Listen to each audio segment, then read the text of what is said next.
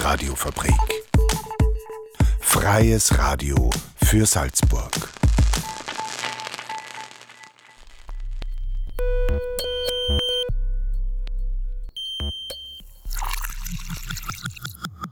Unerhört. Der Infonahversorger auf der Radiofabrik. Jeden Donnerstag um 17.30 Uhr. Radiofabrik.at slash unerhört.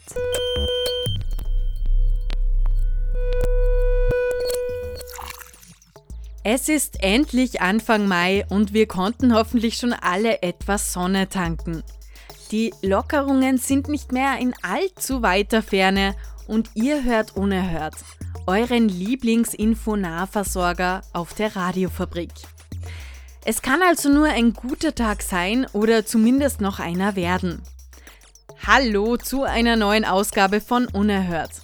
Am Mikro ist heute Raffaela Enzenberg mit folgenden Themen.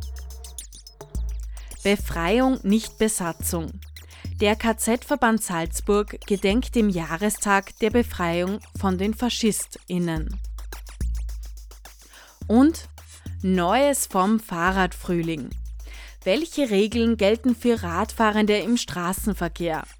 Heute hört ihr den zweiten Teil mit aufschlussreichen Antworten. Außerdem gibt es wieder großartige Musik, ganz regional aus Salzburg und der Umgebung. Unter dem Motto Befreiung, nicht Besatzung wurde am Dienstag, dem Jahrestag der Befreiung von den Faschistinnen, gedacht. Am 4. Mai 1945 wurde die Stadt Salzburg befreit. Und zwar durch die US-Armee bei der Eisenbahnbrücke in Liefering an der Saalach. Die Feier dazu wurde das erste Mal vom KZ-Verband Salzburg durchgeführt. Es gab Musik von Stefan Schubert und Alex Maik sowie eine Rede vom Historiker Dr. Albert Lichtblau und von Dieter Breg. Durch den Abend führte die Obfrau des Verbands Christine Steger. Unerhört Redakteurin Susi Huber war beim Gedenken dabei. Sie hat folgende Eindrücke vom 76. Jahrestag der Befreiung Salzburgs für euch gesammelt. Ich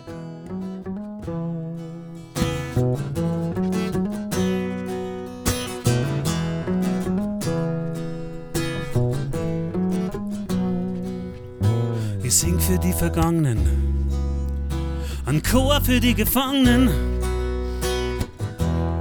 für die vor Liebe Kranken, die Stäble immer wann's die vor der schwarzen Listen, die traurigen Optimisten. Ich sing für die Verführten und die hinterrücks Skalpierten und ich sing für die Verstummten verschleierten, vermummten, Haut geborenen, als Kinder schon erfrorenen. Die singt für die Beschämten, die nirgendwo erwähnten, die freien Radikalen und die getauften Kannibalen.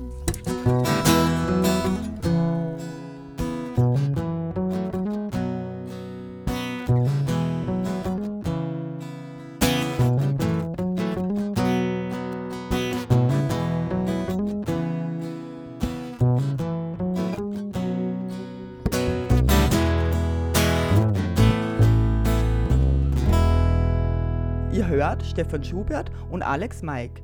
Am Dienstag haben sich 200 Menschen in Liefering direkt an der Saalach eingefunden, um die Befreiung Salzburgs von den Nationalsozialisten zu gedenken. Die Obfrau des KZ-Verbands, der Verband der Antifaschistinnen, Christine Steger, habe ich gefragt, wie es zu dieser Idee kam.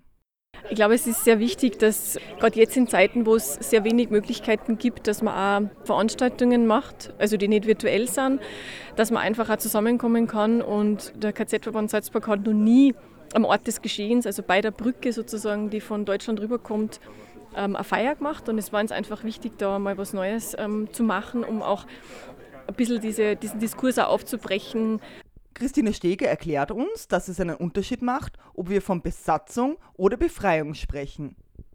Nämlich genau sowas zu reflektieren, Warum sagt man denn Besatzungssoldaten und warum sagt man denn nicht Befreiungssoldaten? Weil wenn man nämlich den Krieg verloren hat, dann wird man besetzt und wenn man sozusagen von einer Diktatur befreit wird, dann wird man ja nicht besetzt. Und das ist einfach für uns der Anlass gewesen, dass wir in dem Zusammenhang da jetzt eine Open-Air-Veranstaltung machen. Befreit, nicht besetzt ist immer ein Dauerthema gewesen in Österreich, sagt auch der Historiker Professor Albert Lichtblau. Und die Amerikaner haben sozusagen den, die Übernahme der Region durchaus als Besatzung erlebt. Also die sind nach dem vorgegangen und ich würde sagen, es hat absolut Sinn gemacht, weil man hat das Land einmal ruhig stellen müssen. Man hat einmal die Typen, vor allem von der SS, von, von der Gestapo, einfach wirklich unter Kontrolle bringen müssen und das ging halt nur militärisch. Und es ging nicht mit Befreiung, da war zu wenig Widerstand. Der Widerstand war wichtig, aber er war in Österreich extrem klar. Das muss man einfach sagen. Umso wichtiger war, war es, dass es ihn gegeben hat. Aber sozusagen, du kannst nicht sagen, eine Stadt oder ein Land ist befreit worden. Würde mal mit auf den Weg gehen. Wir sollten einfach nachdenken drüber. Äh, ein Land, das quasi die, die Wehrmacht, die Deutschen mit offenen Armen empfangen hat, außer bestimmte Gruppen natürlich, die in Gefahr waren, äh, wo es kaum, wo es keinen militärischen Widerstand gegeben hat, wo es relativ wenig Widerstand gegeben hat. Auch wenn es wenig Widerstand gegeben hat, wurde Salzburg schlussendlich befreit. Was am 4. Mai 1945 geschehen ist, erzählt uns Lichtblau. Also am 4. Mai ist was passiert, was schon am 3. Mai begonnen hat, muss man sagen, und natürlich viel früher. Nämlich die Alliierten, also die Amerikaner, sind schon in Freilassing gewesen. Äh, es war klar, dass jetzt Salzburg als nächster Ort dran ist. Ähm, es hat innerhalb von sozusagen der oberbefehlhabenden Schicht, das waren mehrere Personen, in Salzburg Einverständnis gegeben, dass man die Stadt sozusagen den Amerikanern übergibt als offene Stadt. Der Stress war, dass es dann plötzlich einen darüber stehenden General gegeben hat in St. Gilgen, der dann befohlen hat, man muss die Stadt verteidigen. Und jetzt ist es sozusagen kritisch geworden, weil jetzt mussten die, die in der Stadt waren, dem sozusagen nicht Folge leisten, also einen Befehl verweigern. Das war ein eindeutiger Befehl. Und sozusagen das ist die Leistung von diese, dieser Gruppe von Offizieren, aber auch von Sicherheitsdiensten und anderen, die gesagt haben, wir verweigern den Befehl und wir übergeben die Stadt. Und das hat dann so ausgeschaut, also das war Stress, das war in der Nacht, die haben sich entscheiden müssen. Äh, Gauleiter war schon längst weg, wie in anderen Orten, also der hat keine Rolle mehr gespielt.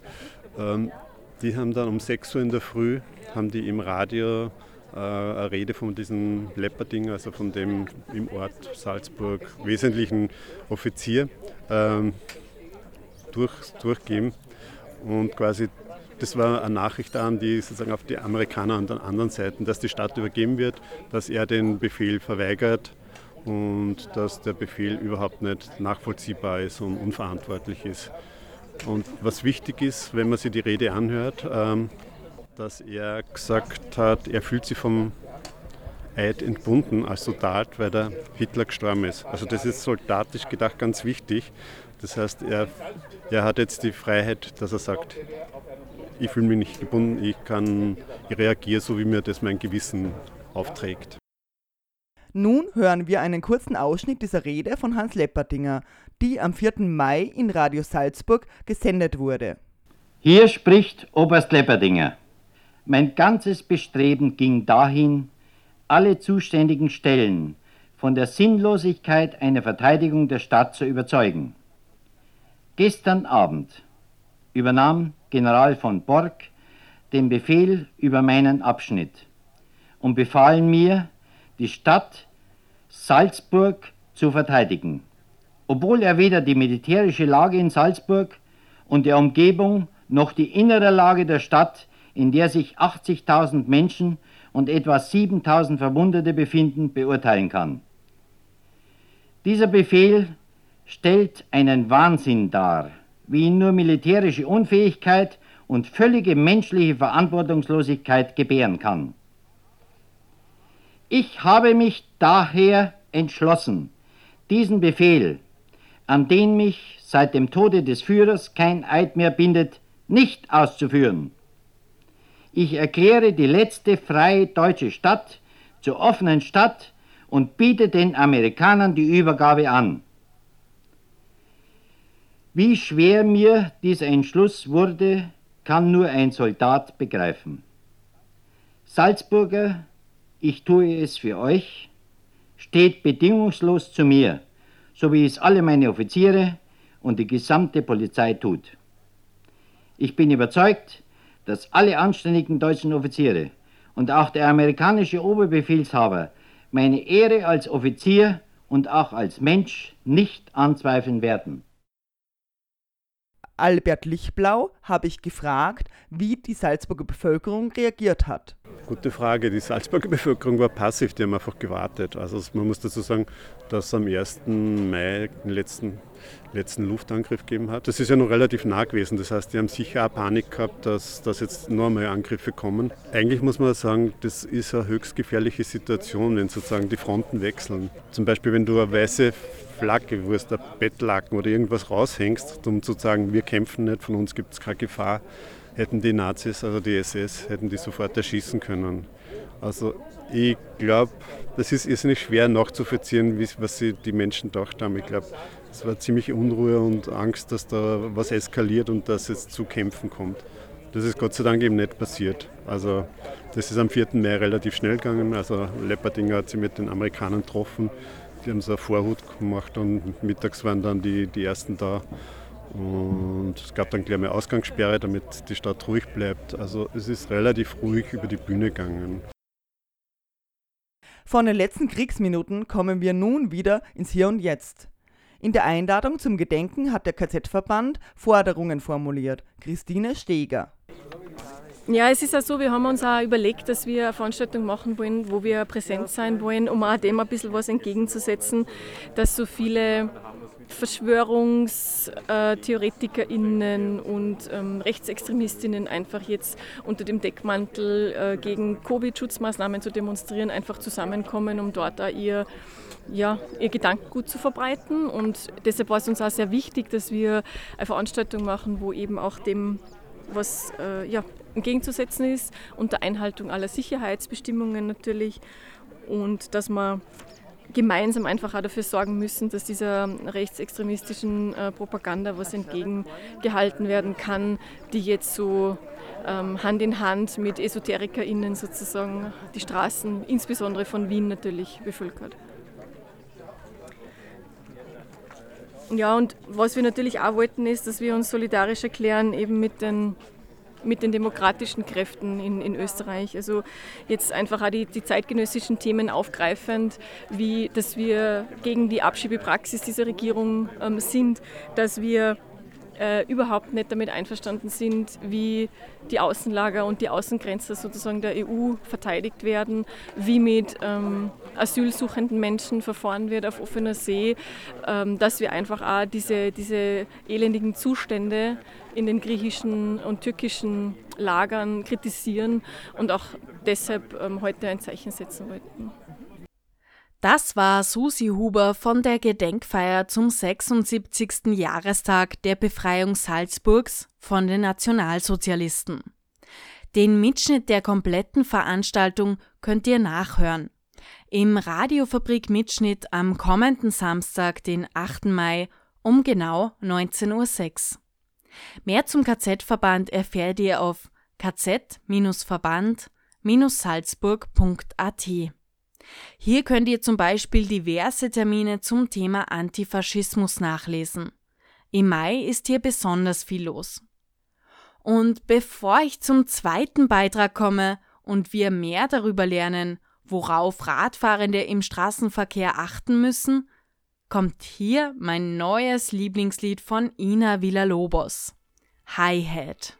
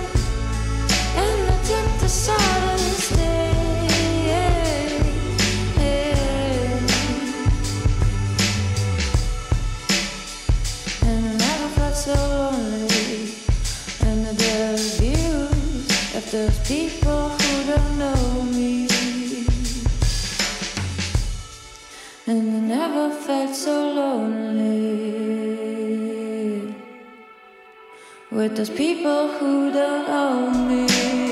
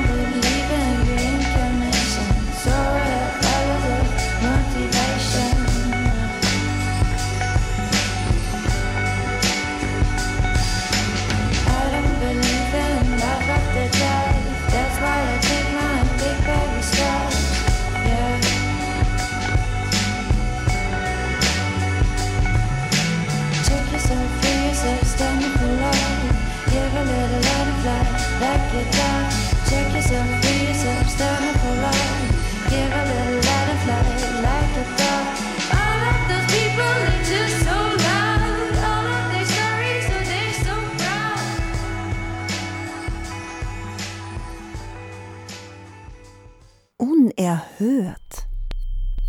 Der Infonahversorger auf der Radiofabrik.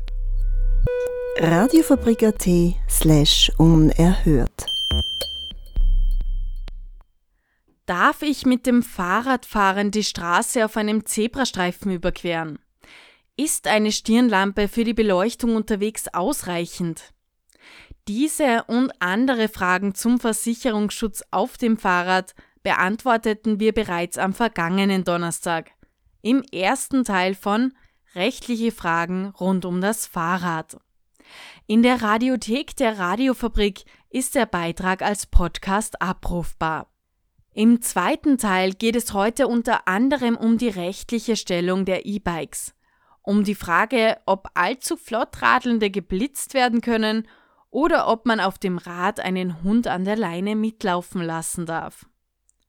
Magister Christina Holzer weiß, von der Rechtsabteilung des ÖAMTC Salzburg ist mit Unerhört Redakteur Ottmar Bär viele spannende Fragen durchgegangen. Wir fahren los. Der Unerhört Fahrradfrühling. Mit Fakten, Fantasien, Fachwissen und Frechheiten. Wöchentliche Zusatzinfos zum Zweirad. E-Bike. Als Fahrrad im Sinne der Straßenverkehrsordnung gelten elektrisch angetriebene Fahrräder bis 600 Watt und einer Bauartgeschwindigkeit von nicht mehr als 25 km/h. Damit äh, sind die Fahrräder und die E-Bikes im Straßenverkehr gleichgestellt, gelten auch die gleichen Regelungen. Und wenn ich jetzt ein stärkeres kaufe, muss ich das als Kleinkraftwerk anmelden. Ein stärkeres E-Bike wäre, äh, wäre wie ein Moped zu behandeln. Das heißt aber auch, ich bräuchte dann Kennzeichen, also die roten Kennzeichen. Ich habe Helmpflicht. Ich dürfte dann auch nicht mehr auf den Fahrradwegen fahren. Und was auch sehr erheblich ist, ich bräuchte dann einen Führerschein, wenigstens der Klasse AM. Das ist der Moped-Führerschein. Mit dem B-Führerschein dürfte ich das natürlich auch lenken. Aber ich brauche mindestens eine Führerscheinklasse AM dafür. Radhelm.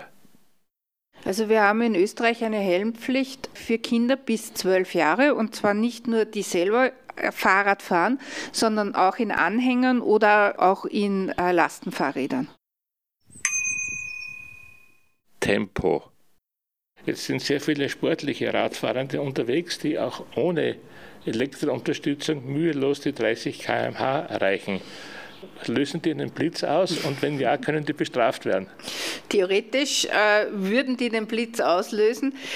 Die Regelung über die zulässige Geschwindigkeit auf Straßen richtet sich an Fahrzeuge, nicht nur an Kraftfahrzeuge, die also mit einem externen Motor betrieben werden. Das heißt, auch wenn ich mit Muskelkraft das erreiche, würde das gelten. Oder wenn ich mit einem E-Bike mit bis zu 600 Watt oder einer Bordgeschwindigkeit von 25 km/h unterwegs bin. In der Praxis wird es nicht wirklich relevant sein, weil die stationären Radarkästen blitzen das Rad zwar, aber nachdem es kein Kennzeichen auf Fahrrädern Fahrrädern gibt, wird es nicht wirklich nachverfolgbar sein. Es wird maximal dann zum Tragen kommen, wenn wirklich konkret an einer Stelle eine, eine Streife steht und Radar misst. Wo es aber wirklich praktisch relevant ist, ist auf Radfahrerüberfahrten, weil auf Radfahrerüberfahrten habe ich eine Geschwindigkeit von doppelter Schrittgeschwindigkeit normiert, das sind 10 km/h und wenn ich diese überschreite, dann bin ich auf alle Fälle im strafbaren Rahmen und da sollte man immer bedenken, ich brauche jetzt nicht unbedingt eine Laserpistole. Es gibt äh, in Österreich das geschulte Auge des Gesetzes.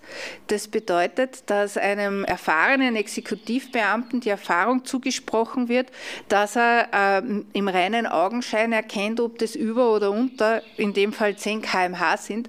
Und da kann es durchwegs auch ohne Laserpistole zu einer Strafe kommen.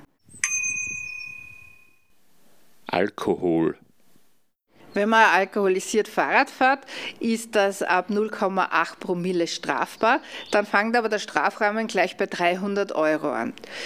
Der Führerschein kann mir nicht automatisch abgenommen werden. Ganze Nahenfreiheit habe ich allerdings auch nicht.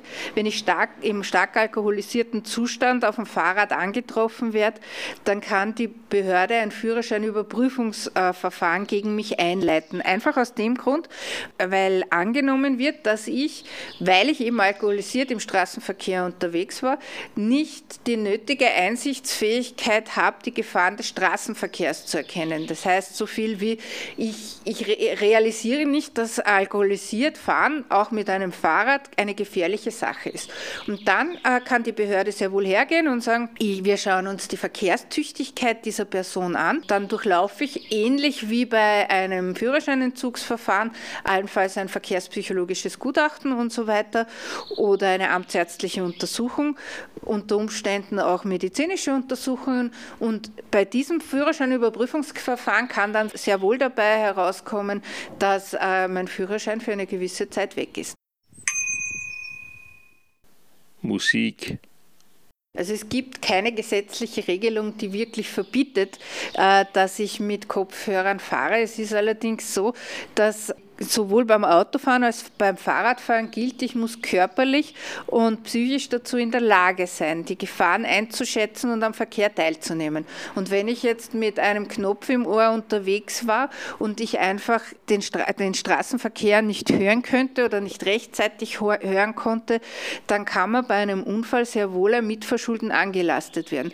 Was aber wirklich verboten ist, ist das Telefonieren beim Radfahren ohne Freisprecheinrichtung wobei ich da wieder mit dem Knopf im Ohr in der Problematik drinnen bin. Und konkret verboten sind das Mailen oder SMS oder WhatsApp schreiben. Also das darf ich auf dem Fahrrad wirklich nicht.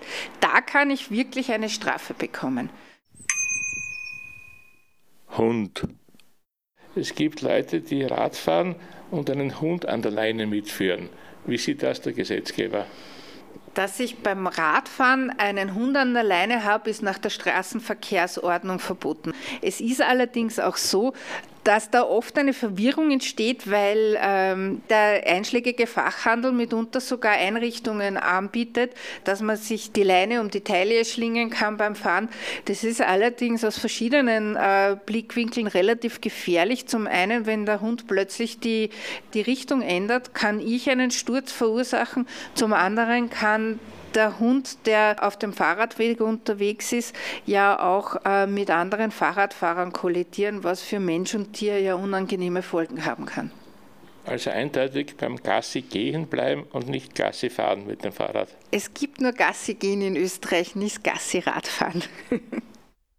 das war der zweite Teil zum Thema rechtliche Fragen rund um das Fahrrad. Magister Christina Holzer-Weiß von der Rechtsabteilung des ÖMTC Salzburg hat mit Unerhört-Redakteur Ottmar Bär gesprochen. Ich habe mir auf alle Fälle ein paar neue Infos mitnehmen können. Und mit brandneuer Musik aus Salzburg entlasse ich euch auch schon in den verdienten Feierabend oder in den verdienten Tag, je nachdem, wann ihr eingeschalten habt. Die nächste Ausgabe von Unerhört gibt's am kommenden Donnerstag zur gewohnten Uhrzeit um 17.30 Uhr. Falls ihr zu spät eingeschalten habt oder etwas nochmal hören wollt, alle Beiträge und die komplette Sendung könnt ihr auch online nachhören. Unter freie-radios.online in der Audiothek der Freien Radios Österreich. Den Infonahversorger Unerhört gibt's jeden Donnerstag um 17.30 Uhr und in der Wiederholung am Freitag um 7.30 Uhr und nochmal um 12.30 Uhr. Also, wie versprochen, hier kommt Gastophon mit Elster. Einen schönen Tag noch und lasst es euch gut gehen. Tschüss vom Mikro daheim, sagt Raffaela Enzenberg.